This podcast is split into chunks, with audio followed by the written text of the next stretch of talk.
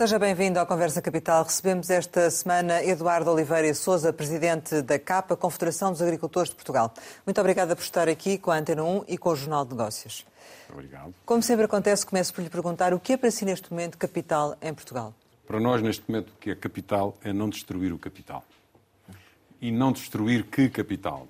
Há muito capital que nós não podemos de maneira nenhuma destruir a começar pelas competências, como sejam as competências técnicas do Ministério da Agricultura. Precisamos de capitalizar a presença da agricultura no território, o que isso significa, a floresta, a pecuária, capitalizar o investimento, a modernidade, capitalizar uma visão de futuro em relação a problemas complexos, como sejam as alterações climáticas ou a água, a própria política agrícola comum, e a sua relação com o mundo urbano. A agricultura precisa de capitalizar a sua relação ou o seu relacionamento com o mundo urbano. Há muito capital em, jogo, há muito capital em risco e, portanto, nós uh, precisamos de nos preocupar em não destruir esse capital. Ora, parte desse capital faz parte do plano estratégico da, da Política Agrícola Comum, eh, que começa a ser implementado a partir de 1 de janeiro de 2023. Portugal tem 6,7 mil milhões eh, em dois pilares. A Ministra diz que este foi um programa negociado com o setor. É mesmo assim? Foi mesmo assim? Foram incorporadas as vossas sugestões ou não? Não, não é mesmo assim. Houve algumas reuniões de partilha de informação mas não houve uh, reuniões de trabalho conforme nós ambicionávamos e propusemos, com trabalho realizado e entregue atempadamente à Senhora Ministra e aos seus técnicos.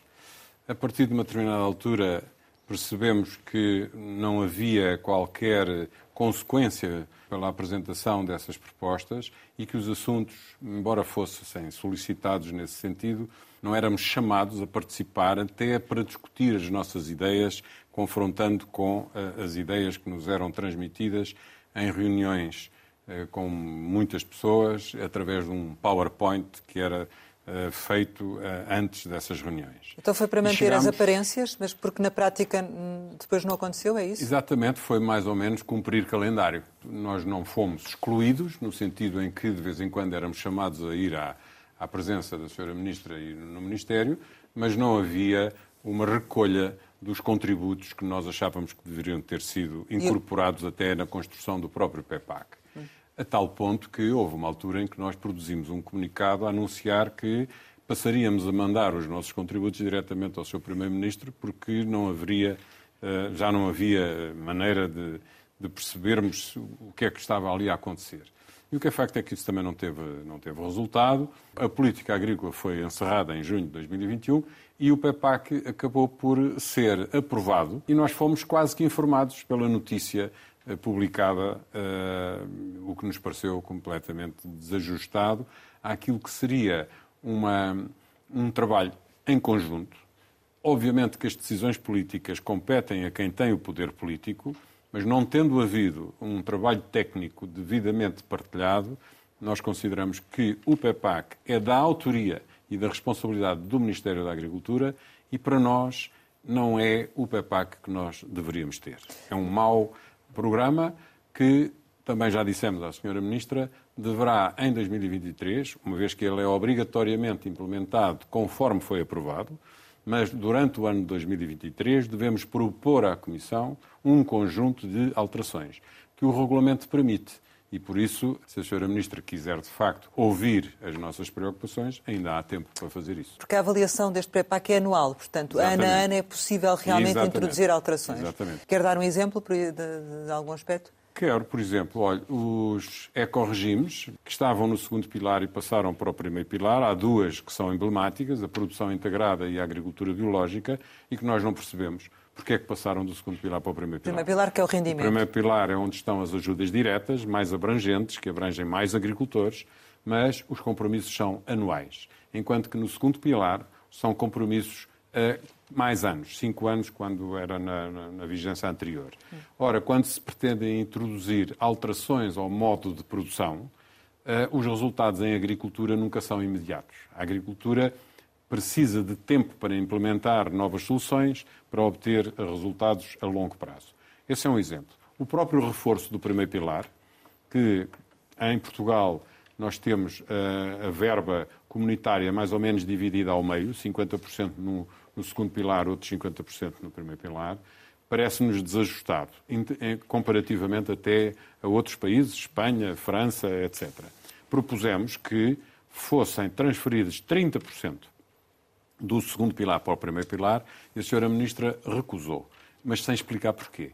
Fez uma transferência de 15%, o que nos parece perfeitamente insuficiente, atendendo a que no segundo pilar há muito dinheiro que não está a ser devidamente uh, utilizado, pelo menos a tempo e horas, uh, em função da, da, velocidade de necessidade, por exemplo, de promover investimentos. E por isso havia um ajustamento que era possível fazer, ficávamos mais próximos das estruturas dos outros PEPACs dos outros países e tínhamos condições de reforçar as verbas que são distribuídas por um e, conjunto portanto... de agricultores mais alargado. O PEPAC traz uma grande alteração ao regime anterior, é que vai desaparecer, vai haver uma, uma aproximação dos valores que, que as ajudas uh, se traduzem no pagamento ao hectare por cada agricultor até agora vigorou um sistema associado à figura do direito, os direitos que os agricultores construíram ao longo dos anos, mas isso já passou, já faz parte do passado. A Europa já terminou praticamente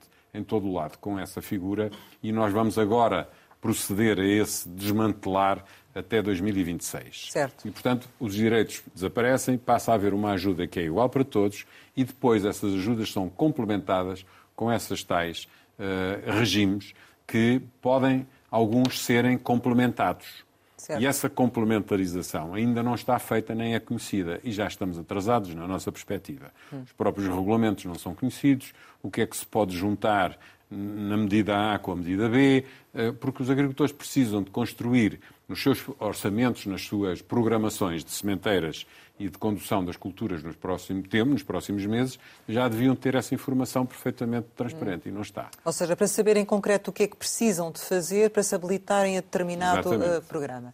Uh, acha que vamos ter mais ou menos agricultores a recorrerem aos fundos do que em programas anteriores? Ainda bem que me faz essa pergunta.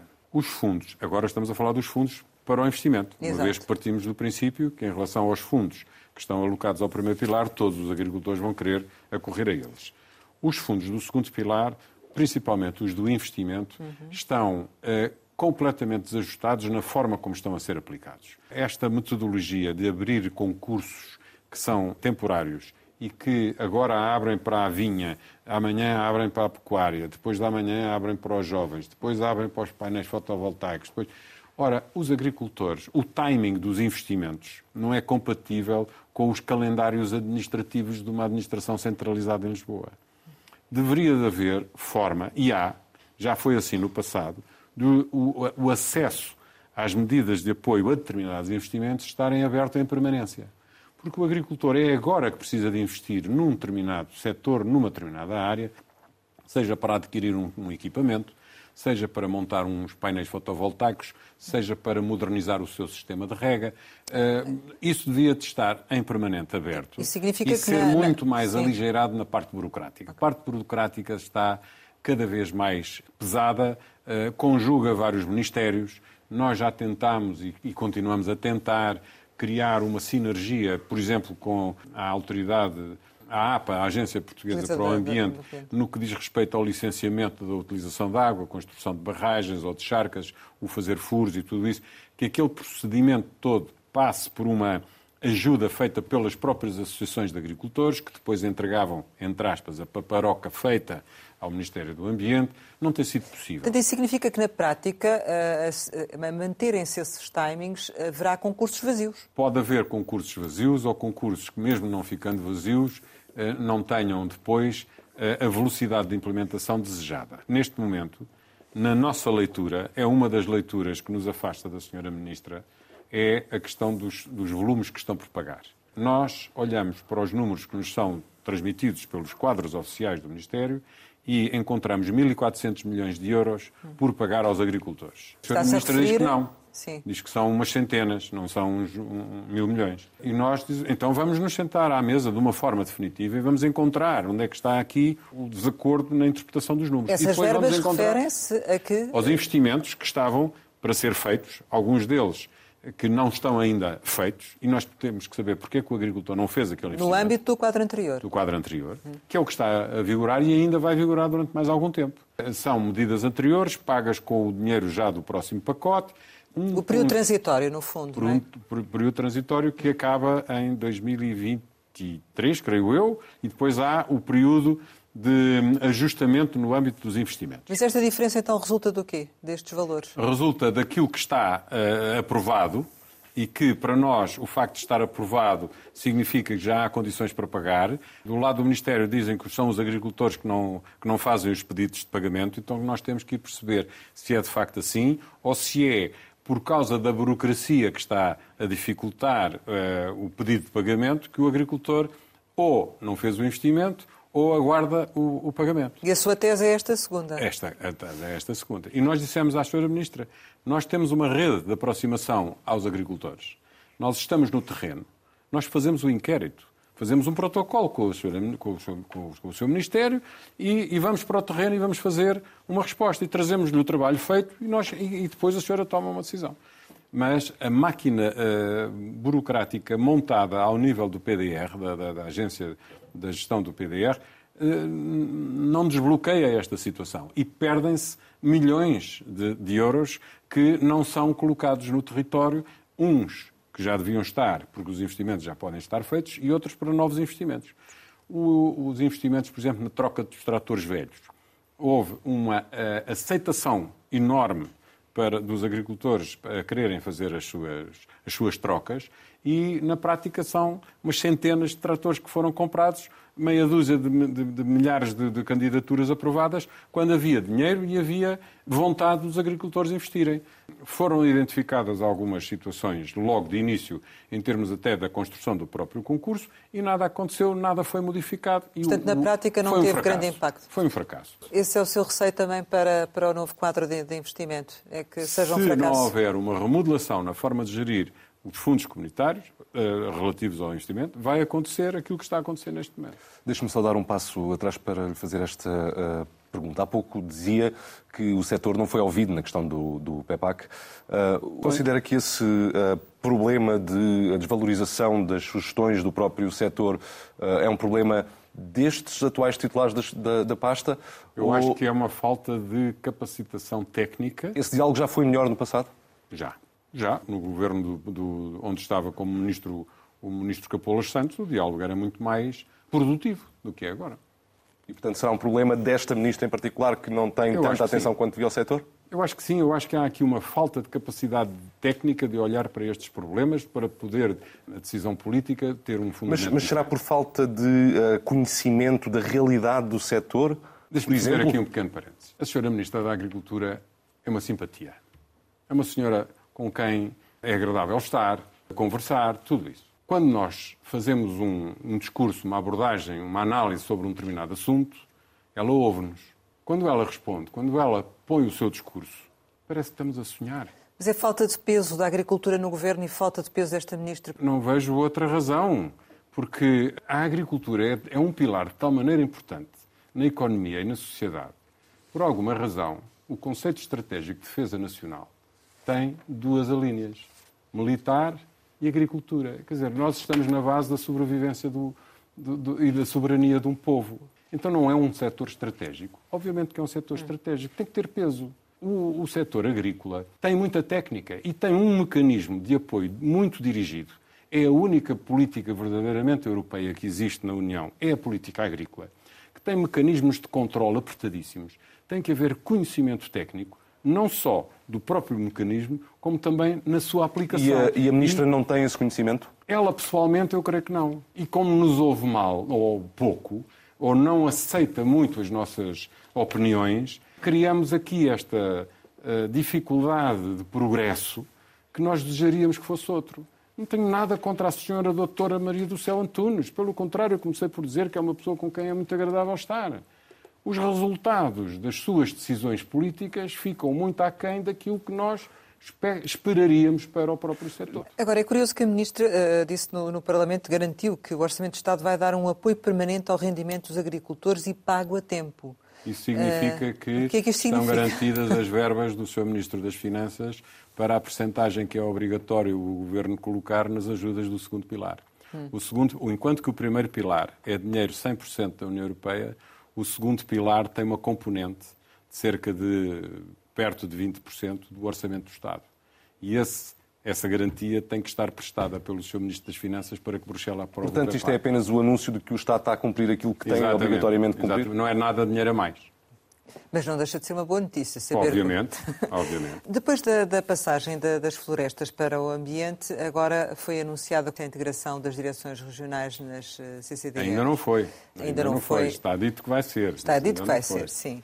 Mas vamos por partes. Qual é a avaliação que faz da passagem das florestas para o Ministério do, do Ambiente? Eh, sabemos que foi crítico uh, dessa situação. Já tem dados que revelem o impacto dessa junção ou ainda é prematuro? Todos nós temos esses dados. Ou seja, o Instituto Nacional de Estatística publicou e publica os resultados da economia na área florestal e uh, os indicadores são desastrosos. A palavra é mesmo esta. Uma nota: nós não temos nada contra o facto das florestas estarem no Ministério do Ambiente.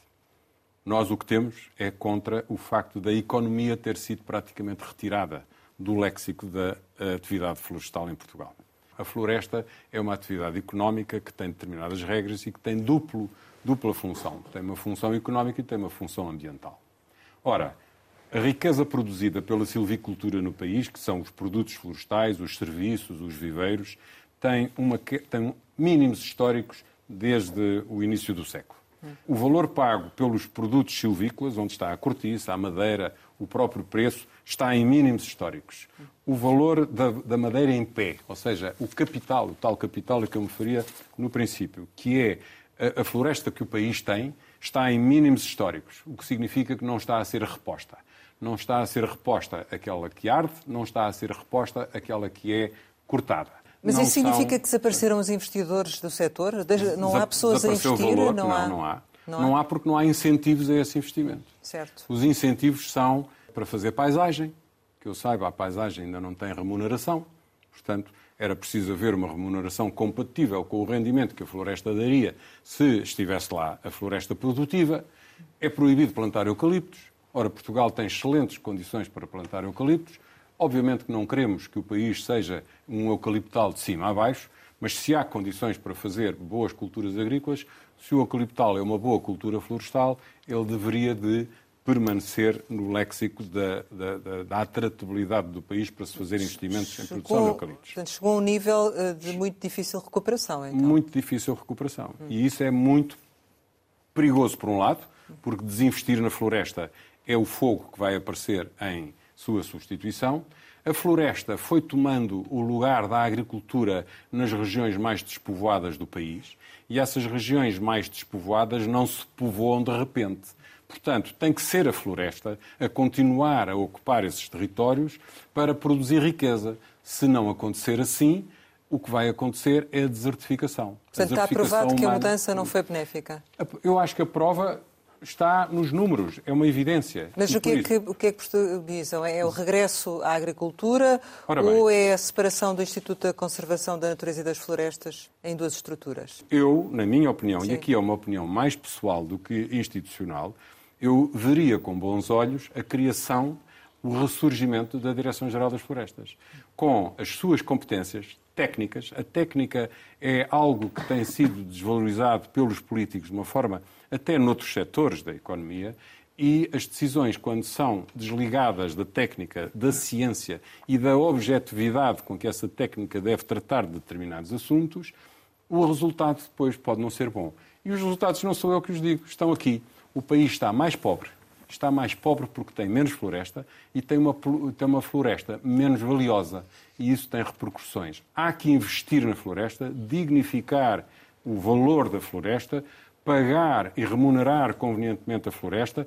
E aqui há também um, um, uma, uma chamada de atenção para os próprios empresários do setor florestal, quem compra a madeira, nomeadamente as celuloses, devem remunerar melhor a floresta o, a outra floresta, onde está o pinheiro, onde está a cortiça e onde estão outras espécies florestais, o pinheiro manso através da pinha, devem também de serem encontrados mecanismos para ajudar a remunerar melhor esses produtos florestais e, em simultâneo, desenvolver projetos de investimento que estão alguns no PDR. O PDR pertence ao Ministério da Agricultura e as florestas estão no Ministério do Ambiente. Não está a correr bem, isto deveria de ser reequacionado. A CAP criticou o fim das direções regionais, mas a Ministra já veio dizer que elas, na verdade, não vão ser extintas, continuam lá nos mesmos locais, com as mesmas pessoas. O que vai acontecer é que vai haver um diretor uh, que participa de forma direta na Comissão de Coordenação. É assim que olha para esta uh, situação? Foram surpreendidos por esta medida ou ela já tinha sido discutida? Fomos completamente surpreendidos e ficámos todos perplexos. Eu utilizo aqui a palavra todos, porque, como sabe, foi produzido um comunicado conjunto com as quatro grandes organizações associativas do setor agrícola, três confederações e uma associação de caráter nacional, que uh, se uniram em torno desta indignação. Uma medida como essa tem que ser explicada e deveria ter sido explicada antes de ser uh, anunciada como estando decidida. Porque uh, há sempre aquela ideia ou aquela mensagem de que vai ficar tudo na mesma. Isto vai ficar tudo na... Então, se vai ficar tudo na mesma, é porque estar a mexer. O que é que não fica na mesma? Uma expressão muito infeliz da senhora Ministra da Agricultura, quando diz na entrevista que deu esta semana a um jornal diário que a única coisa que vai mudar é a figura do diretor, do diretor regional, que vai passar a ser eventualmente um vogal da direção das CCDR ou outra coisa qualquer. Outra coisa qualquer isto é uma ofensa, uma ofensa aos diretores regionais, é uma ofensa aos técnicos do Ministério da Agricultura, é uma ofensa aos agricultores portugueses. Nós não podemos estar a pegar naquilo que é uma estrutura que eventualmente precisa de ser reforçada de meios técnicos e até de meios orçamentais e de equipamentos e dizer, não, nós agora vamos é desmantelar isto porque isto pode ser uma coisa qualquer. Isto é uma mensagem de uma gravidade extraordinária. Ora, desmantelar uma organização que já está descentralizada, porque as direções regionais da agricultura são a descentralização do Ministério da Agricultura. Para quê? Para levar aos agricultores as tais especificidades técnicas que, por exemplo, a aplicação da política agrícola comum obriga. E isto não é uma coisa fácil de transferir para uma CCDR. Agora vamos partir do princípio que, é verdade aquilo que a senhora Ministra diz e diz, não, mas isto fica tudo na mesma, os funcionários são os mesmos, ficam nos mesmos locais a fazer as mesmas coisas. Tudo bem. Mas há uma cabeça diferente, que vai começar a pouco e pouco, à medida que o tempo for andando, a atribuir funções em função das suas próprias decisões. Ora, um setor, como é o setor da saúde ou o setor da educação, numa, em, em situações de grandes problemas, vão ficar prioritários em relação às decisões dos problemas dos agricultores. Vocês têm lá a vossa estrutura organizada, têm a política agrícola, eu agora preciso me debruçar sobre isto. Olha, até preciso de pôr os funcionários a fazer coisas na área da saúde por causa... E... Qual é a verdadeira intenção que está por trás desta mudança, então? Pois essa pergunta gostava eu de ter feito à senhora Ministra se ela nos tivesse chamado a, a discutir este assunto antes. Ela e, e, provavelmente não só ela, porque há aqui outras envolvências de outros ministérios, como seja o próprio Ministério da Coesão. Portanto, há uma decisão política. Já tem um calendário, é preocupante ter um calendário, porque já está previsto que até março, ou a partir de março, vai acontecer assim, e em março de 2024 está consumada esta situação. Se isso vier a verificar, nós lemos isso como sendo o desmantelamento do Ministério da Agricultura. E isso nós não queremos de maneira nenhuma que aconteça, porque achamos que o Ministério da Agricultura precisa exatamente do oposto. Precisa de maior capacitação técnica, de fazer uma ligação com as estruturas associativas do setor agrícola de uma forma mais uh, vigente e não precisa de ser desmantelado. Isso é uma, uma, consequência da descentralização, ou não? Isto, para nós, não é bem uma descentralização. Isto é mais o avançar um passo naquilo que não está referendado no país, que é a, a, a regionalização. Porque atribuir poderes a órgãos que, que ganham uma dimensão muito maior nas cinco regiões do país é uma regionalização. E isso não está aprovado, não foi discutido na Assembleia da República, não foi referendado pelos portugueses, não deveria ser feito. Já falámos aqui sobre a seca associada ao facto de não terem chegado ajudas, mas em termos gerais eu perguntava-lhe se neste momento a chuva que já se faz sentir, se já ajudou de algum modo os agricultores e a agricultura. Obviamente que sim, tem estado a chover com alguma regularidade no país, mas tal e qual como também é conhecido fruto das alterações climáticas, de uma forma completamente diferente do que era habitual até há meia dúzia de anos atrás. E meia dúzia mesmo. Isto mudou muito nos últimos 4, 5, 6 anos. Uh, tem chovido com alguma intensidade no norte. As barragens no norte já mostram armazenamento com, com, com expressão. No sul ainda não. Portanto, tem chovido o suficiente para alimentar as plantas. O solo no sul do país está ainda como uma, uma esponja úmida, enquanto que essa esponja no norte já está cheia de água e já escorre água para fora, a esponja que é o sul do país ainda está, ainda está na fase de absorção. água toda. E a água ainda não corre nas ribeiras para promover o acréscimo de armazenamento na região a sul. Portanto, tem estado a chover, pouquinho no sul, muito pouquinho no sudoeste, muito pouquinho no Algarve, muito pouquinho em algumas regiões do, do Alentejo, mas com alguma expressão já a, a, norte do país, onde dentro de pouco tempo ela uh, atingirá os seus valores uh, normais. Normais para a época. Isso uh, está a comprometer algumas campanhas ou não? As campanhas de sementeira não, porque esta chuva é exatamente a chuva ótima para promover as sementeiras é uma preocupação em termos de reservas para a campanha seguinte de regadio que acontecerá já na primavera e no verão de 2023. Aí as reservas não existem ainda. No sul do território está muito carente, com exceção do Alqueva, porque o Alqueva tem uma capacidade de armazenamento que permite vislumbrar uh, três anos sem problema. Relativamente um, ao impacto da seca, já é possível no fundo, fazer um balanço, retirar conclusões de, de, do que é que aconteceu e dos prejuízos que tiveram? O balanço é feito a dois níveis.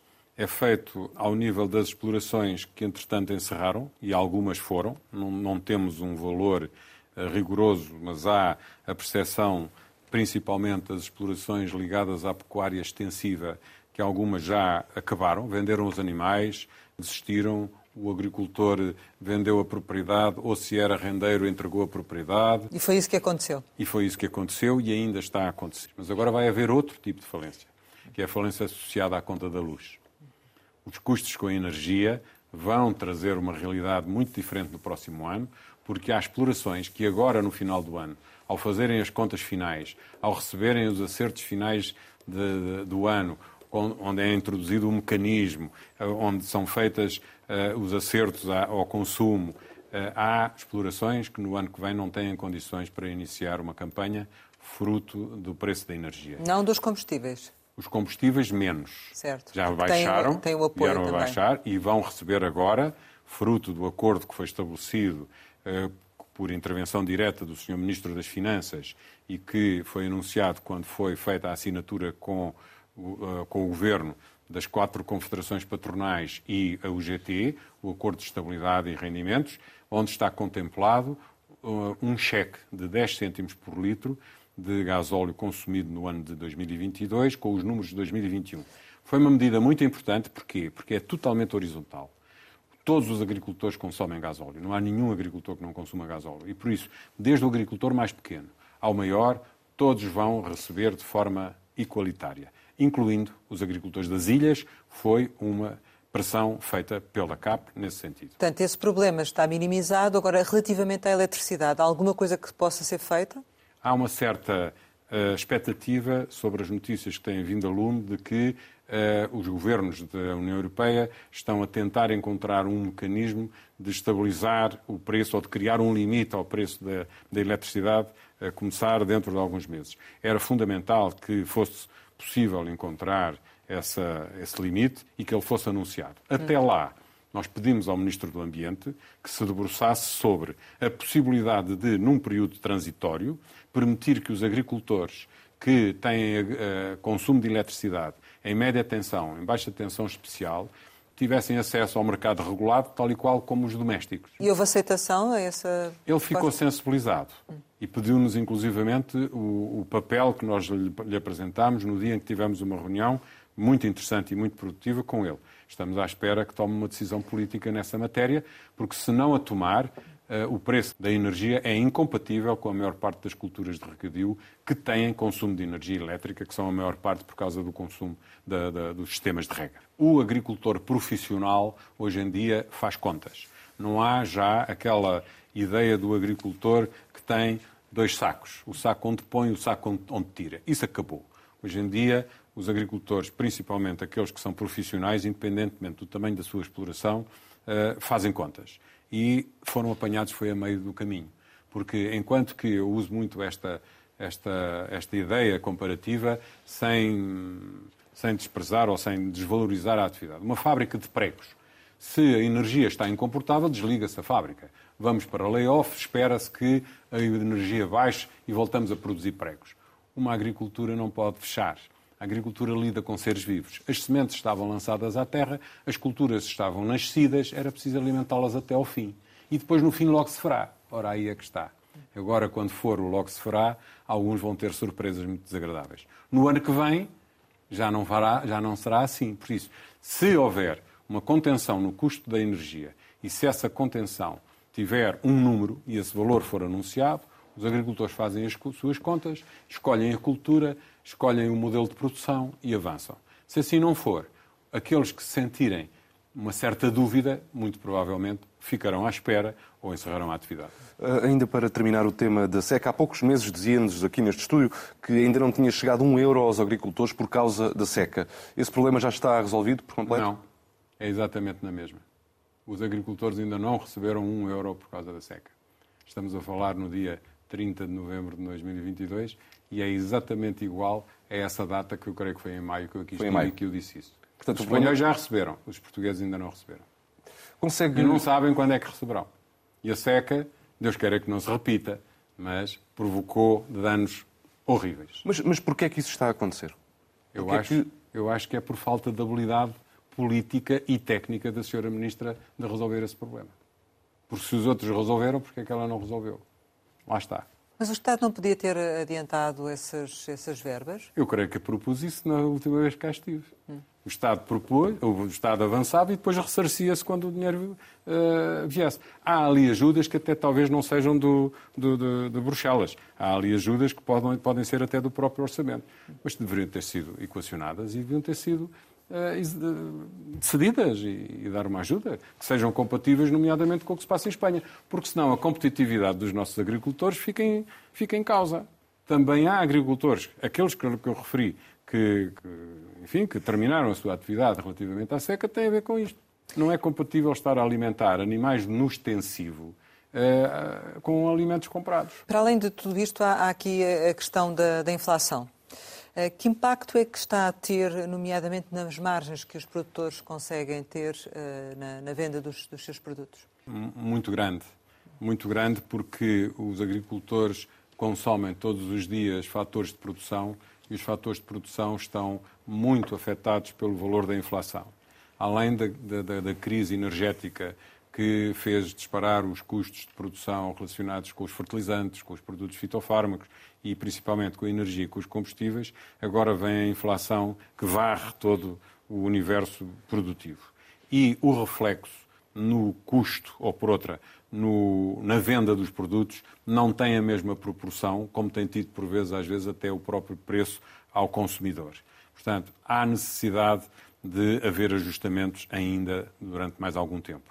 Mesmo que a inflação agora pare, os produtos é natural que ainda continuem a subir durante algum tempo para amortizarem esta uh, diferença de velocidades entre o, o aumento do custo do produzir o produto e o valor da venda desse mesmo produto. Do seu ponto de vista, eh, deveria de haver também aqui uma outra abordagem por parte, nomeadamente das grandes superfícies ou, enfim, outras, outras alternativas para, para os produtores? O preço que é formado e que chega ao, à prateleira do supermercado tem várias componentes. Não é uma relação direta entre o custo ou a compra do produto ao produtor e o produto que está colocado na prateleira. Há uma logística intermediária no, no, no caminho que também tem um conjunto de uh, custos acrescidos. Não me compete a mim defender as grandes superfícies, mas eu reconheço que é feito um esforço também de equilíbrio Uh, social até na forma como os preços têm estado a ser agravados. Sente uma partilha, tem... uma partilha de prejuízos, vamos chamar-lhe assim por facilidade de linguagem? Mais do que isso, sinto que não há um aproveitamento da, da, da situação. E por isso nós partilhamos também daquela reação da Associação APED quando manifestou total desacordo com o anunciado imposto sobre lucros excessivos, porque esses lucros excessivos não, não, não são consequência do aumento do preço dos produtos. São, é, é, tem a ver com outra. outra, tem, tem, outra já, já, que fala nessa. Mas não sou eu que tenho que me pronunciar sobre isso. Mas já que fala sobre a tenho... contribuição extraordinária sobre o setor da distribuição, o setor da agricultura teme indiretamente uh, ser prejudicado. Uh... Não tenho dúvidas sobre isso. Não só na área da, do retalho, como também na área das florestas, porque no mesmo dia em que foi aprovada essa taxa, foi aprovada também a chamada taxa das florestas. Quem é que vai pagar? O produtor florestal na área das florestas e o consumidor final na área das grandes superfícies. Ah, quando uh, o consumidor final vai a um supermercado, a uma mercearia, a um hipermercado e constata um aumento dos produtos agrícolas, do preço dos produtos uh, de origem agrícola, considera que esse aumento de preço observado pelo consumidor final não reflete na totalidade o aumento de custo na produção ou está mais ou menos equilibrado? Não refletiu no início, pode começar a refletir agora no final quando os preços estabilizarem, têm que refletir o aumento dos custos de produção. Mas como essa progressão tem sido continuada, enquanto que há custos de produção que foram muito violentos no princípio, podem não estar a ser tão violentos agora. E, portanto, isto não tem uma relação, não é uma linha à direito. Pode ser uma linha com picos, mas vai ter depois uma matriz, que é uma matriz de subida, e os preços, a não ser que viesse aí um milagre de redução de todos os custos de produção, que pudesse voltar a ter os produtos ao mesmo preço que tínhamos há um ano atrás. O nosso tempo vai se aproximando do final, mas uh, queríamos ainda questioná-lo sobre uh, uma questão que tem a ver com o facto de, na semana passada, ter sido desmantelada uma rede de tráfico de imigrantes no, no Alentejo. Foram feitas já várias reportagens que mostram o estado em como estas pessoas vivem e trabalham. Por que é que os agricultores continuam a aproveitar-se desta mão de obra ilegal? Olha, eu não tenho uma resposta para essa pergunta diretamente, porque aquilo que acontece nesses trabalhadores, com esses trabalhadores, é um submundo. É o submundo da droga, é o submundo do tráfico de pessoas. E o é submundo um da agricultura. Crime. É um submundo onde a agricultura pode também ser introduzida por agricultores que não são os agricultores que nós, enfim, defendemos ou representamos. Porque uh, há uma expressão no campo que dizem que em todos os rebanhos há ovelhas uh, manhosas, não é? E também há nos agricultores também há em outras áreas da economia. Eh, há pessoas que não cumprem as regras e há pessoas que tentam fugir às regras e, por isso, isto é um problema de polícia. Nós somos os primeiros a congratularmos-nos pelo facto daquela rede ter sido encontrada e desmanchada. Acredito até que haja mais. Mas é isso Agora, que eu lhe ia perguntar. Vocês não têm suspeita da existência? Não. não. não, divulgam eh, essa informação que têm? Não têm conhecimento? Mas nós não temos conhecimento não da, da existência das redes. Nós temos a outra face da moeda. O que é que é a outra face da moeda? São as normas perfeitamente em vigor para, para trazermos uh, uh, trabalhadores estrangeiros para trabalhar Os em Portugal. Os protocolos que têm assinado. Os protocolos com, que temos assinados com o Marrocos, com a Índia, agora também o, os próprios PALOP, que têm uma espécie de uma via verde para os trabalhadores virem trabalhar para Portugal. E esses têm nós, a garantia que eles vêm e depois regressam? Muitos deles já vêm com o bilhete de volta. Agora, as pessoas são livres. Há pessoas que depois de cá estarem manifestam vontade de ficar. Quantos é que foram os que foram encontrados nesta situação? Não chegou a uma centena. Há milhares de, de, trabalhadores a fazerem trabalhos agrícolas junto dos agricultores. E a grande, a esmagadora maioria dos agricultores têm as suas relações laborais eh, em perfeita harmonia com a legislação. Isto são redes. Estas redes vivem do, do, do levar as pessoas a fazerem trabalhos em condições eh, quase que escondidas. E há agricultores, agricultores menos profissionais, eh, que eh, precisam de mão de obra durante um dia ou dois e, portanto, sujeitam-se, às vezes de uma forma consciente, outras vezes até eles próprios são surpreendidos, porque há muita falsidade nas informações que são trazidas por esses profissionais do crime. Como seja, eu tenho uma empresa, a minha empresa está constituída e depois essa empresa, afinal, é uma empresa falsa. O agricultor não é um polícia. Portanto, quando há um agricultor consciente que desconfia, faz perguntas e as respostas não vêm, deixe-me ver a apólice de seguros, deixe-me ver o, uh, o contrato que você tem com a empresa de prestação de cuidados de saúde, de medicina no trabalho, etc. E a empresa ou não mostra ou desaparece, esse agricultor muitas vezes é ele próprio que vai denunciar.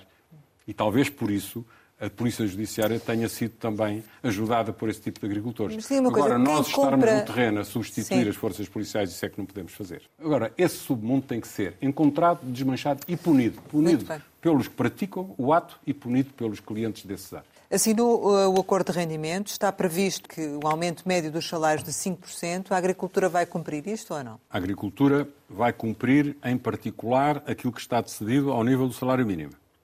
E depois nós fazemos, nomeadamente na CAP, contratação coletiva. Portanto, nós já estamos a negociar com os sindicatos, em particular com os sindicatos da esfera da UGT, os novos contratos para vigorarem em 2023, onde são eh, contempladas o aumento do salário mínimo e a progressão da carreira que seja compatível com a tabela que está aprovada. O aumento dos eh, 20% em quatro anos é uma ambição do Primeiro-Ministro para o país inteiro e tem um escalonamento eh, diferente. É um pouco mais no, no primeiro ano, um pouco menos no segundo, ir por aí fora, até chegar ao quarto ano, onde o aumento é de 4, vírgula qualquer coisa, o que no total dá os tais 20%. Quem fizer aumentos acima desses valores tem benefícios fiscais que também estão contemplados. Exatamente. Também estão contemplados. E, portanto, eu creio que sim. Eu creio que sim, que os agricultores farão eh, o, o cumprimento dessas regras, mas aquilo que eles têm que fazer é cumprir, em particular, a- a- a questão do salário mínimo, embora o salário mínimo hoje em dia seja apenas uma pequena parte dos salários que se praticam na agricultura. Há muitos trabalhadores agrícolas com salários eh, médios acima dos mil euros. As dificuldades constantes pelo, pelo que passa o, o setor agrícola fazem-no temer pelo próprio futuro do setor? Ou seja, como é que estamos em termos de evolução dos jovens agricultores? Os jovens agricultores precisam de mais atração para o mundo rural. E por isso, no âmbito dos benefícios fiscais e no âmbito da complementaridade dos serviços no território afastado do litoral, tem que ser uma preocupação do Governo. O 5G. O agricultor jovem que tenha 5G, tanto faz agricultura em Torres Vedras como faz em Elvas. Se estiver em Elvas, está mais perto de Espanha, está mais perto da internacionalização, de fazer conjugação com os agricultores espanhóis. Precisa de ter atratividade. Atratividade fiscal duradoura, que é uma coisa que está eh, mal explicada no- nos benefícios fiscais para os jovens, e tem que ter condições para pôr os filhos a estudar, tem que ter saúde por perto, tem que ter serviços de administração pública por perto, porque senão não é atrativo ir para o interior ou para essas regiões. Termina o mandato para o ano, há a possibilidade de se recandidatar? Eu creio que já posso dizer que não. Eu já anunciei ao meu eh, universo associativo que, por variedíssimas razões, não serei presidente da CAP depois das próximas eleições. É uma decisão irrevogável? É uma, uma decisão irrevogável. Temos que ter a noção de quando é que é a altura. de- Irrevogável no sentido do dicionário ou no sentido político do termo? Já vimos decisões Nos irrevogáveis dois, nos dois, para trás. nos dois. Não, não, não, não, não. Esta decisão está muito ponderada há muito tempo e eu já assumi e já, eh, já estamos a trabalhar no terreno a pensar no, no- próximo ciclo. Será alguém mais jovem? Não sei. A, juventude está na cabeça das pessoas. Mas isso significa também que isto não foi uma experiência muito boa? ou- Pelo contrário, uma experiência fantástica. Eu eh, adoro, porque não acabei ainda o meu mandato, ser presidente da CAP. Nunca esperei passar por uma experiência destas eh, na minha vida. Uma experiência extraordinária, por todos os motivos, e muito satisfeito por ter tido esta oportunidade de desempenhar estas funções. E por isso quero sair com saudade, não quero sair com tristeza. E por isso escolher o momento da saída às vezes é mais difícil do que nós pensamos. Mas essa escolha está feita. Bem, chegamos ao final e, como habitualmente, costumamos lançar algumas palavras para uma resposta rápida. A primeira é Instituto Superior de Agronomia. Uma saudade.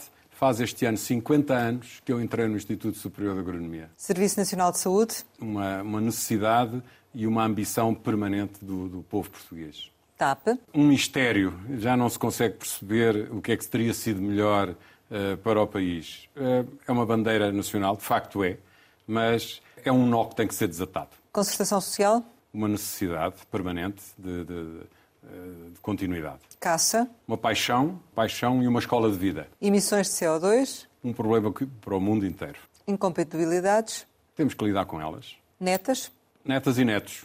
Uma alegria e uma esperança, uma certeza de que a vida continua. Sonho. Comanda a vida. Seleção Nacional de Futebol. Um orgulho. Portugal. O nosso país e a nossa razão de habitarmos este cantinho à beira-mar plantado, como se costuma dizer, mas um grande eh, orgulho de ser português. Eduardo Oliveira Sousa, muito obrigada por ter estado aqui com a Antena 1 e com o Jornal de Negócios. Pode rever esta entrevista, esta conversa capital com o Presidente da CAP no RTP Play e ouvir também em podcast. Regressamos para a semana, sempre neste dia, esta hora, e claro, contamos consigo.